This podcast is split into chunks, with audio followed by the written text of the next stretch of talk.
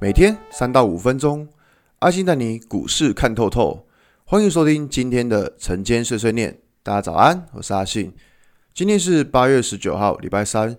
先来为大家整理一下昨天的美国股市。道琼指数下跌六十六点，跌幅零点二四个百分点。纳斯达克上涨八十一点，涨幅零点七三个百分点。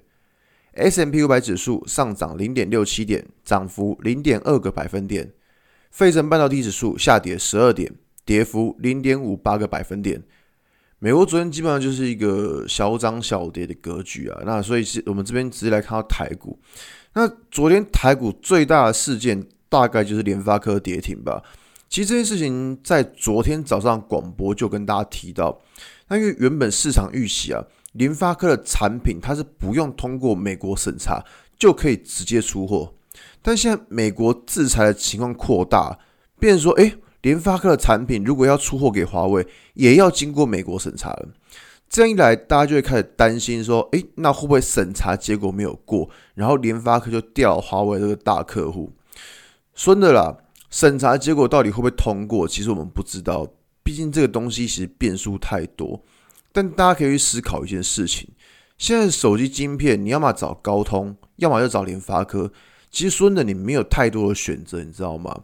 那就算华为这件事情呢，它影响了联发科的出货，但中国的其他手机品牌，像是小米啊，或者 OPPO 这些公司，他们会不会趁趁着华为的这种发生事情的时候来趁机抢它的市占？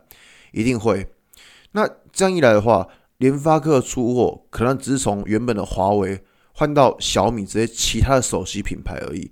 所以我们可以知道，还是可以照样出货，但。真的没有市场想的这么这么可怕，好像搞得好像跟要跟世界末日一样。那其他部分像是四九六八利基昨天打到跌停板，这当然也是因为大家害怕受到联发科的牵连。不过其实说实在话，利基的产品它也没有被管制，到底关它什么事情？其实阿信也不太知道。真正受影响的应该是更下游封测的晶圆店。反正只能说啊，就是股价就是找理由下跌就是了。再来像是联发科啊，或是利基这些股票，其实短线上他们技术面都有点跌破嫌疑。说如果你真的想去低接，那你还是先等到股价止跌，然后看一下再说吧，好不好？那昨天还有另外一件大事情，就是可成去卖泰州厂房的事情。说真的啦，可成现在这个关头卖出厂房，其实有一种 断尾求生的感觉，你知道吗？毕竟泰中厂房卖掉，就等于说手机这块业务要交给别人了。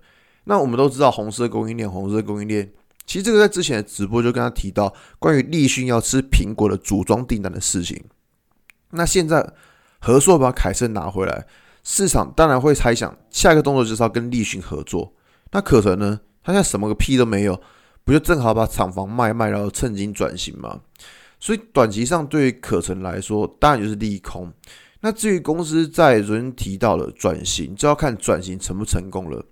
好比联发科在二零一五年的时候，也是因为毛利率不断被对岸的红色供应链给侵蚀掉，所以它也开始转往高毛利的产品。那经过了五年之后，到了现在可以看到，联发科确实有转型成功。但是失败了，像宏达电，哎，转一转之后，真的是转的一蹶不振，你知道吗？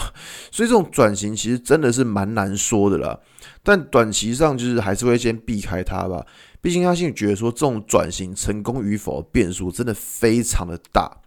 那重点还是看市场如何认定他今天这件事情，就是到底对可成来说是利多还是利空了。反正啊，昨天台股本来走得好好的，然后被美国制裁这样搞了一下。